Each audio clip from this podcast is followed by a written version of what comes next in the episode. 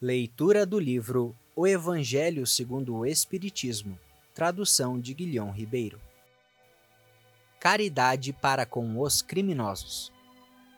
A verdadeira caridade constitui um dos mais sublimes ensinamentos que Deus deu ao mundo. Completa fraternidade deve existir entre os verdadeiros seguidores da sua doutrina.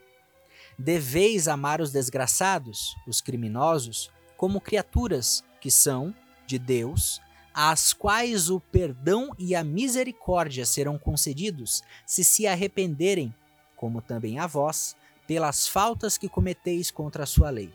Considerai que sois mais repreensíveis, mais culpados do que aqueles a quem negardes perdão e comiseração, pois, as mais das vezes, eles não conhecem Deus como o conheceis e muito menos lhe será pedido do que a vós. Não julgueis, ó, não julgueis absolutamente, meus caros amigos, porquanto o juízo que proferirdes ainda mais severamente vos será aplicado, e precisais de indulgência para os pecados em que sem cessar incorreis. Ignorais que há muitas ações que são crimes aos olhos de Deus de pureza e que o mundo nem sequer como faltas leves considera? A verdadeira caridade não consiste apenas na esmola que dais, nem mesmo nas palavras de consolação que lhes aditeis. Não, não é apenas isso que Deus exige de vós.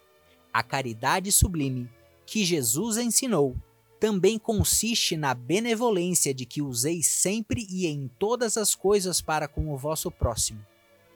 Podeis ainda exercitar essa virtude sublime com relação a seres para os quais nenhuma utilidade terão as vossas esmolas, mas que algumas palavras de consolo, de encorajamento, de amor, conduzirão ao Senhor Supremo.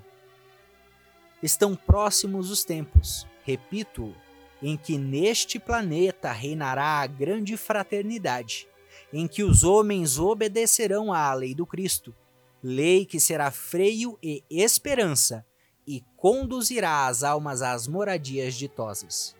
Amai-vos, pois, como, como filhos do mesmo Pai.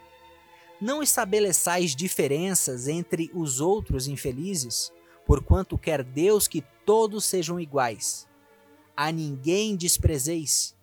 Permite Deus que entre vós se achem grandes criminosos, para que vos sirvam de ensinamento. Em breve, quando os homens se encontrarem submetidos às verdadeiras leis de Deus, já não haverá necessidade desses ensinos.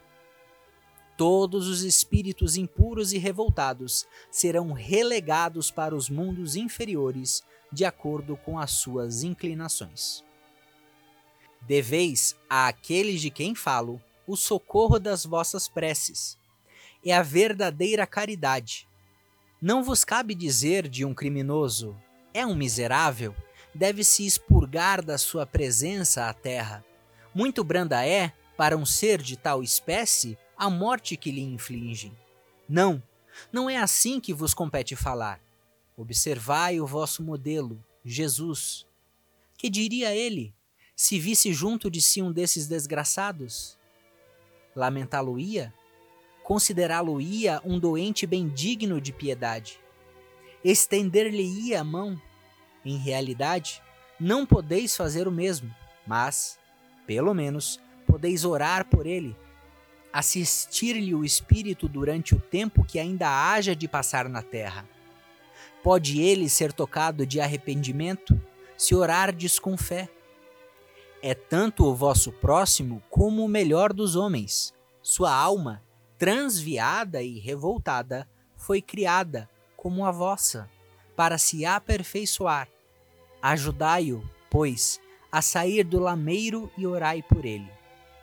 Isabel de França, Havre, 1862. Muito obrigado por assistir o nosso podcast. Se você gostou, deixa seu like e compartilhe. Desta forma, poderemos juntos espalhar cada vez mais a luz do Cristo Consolador.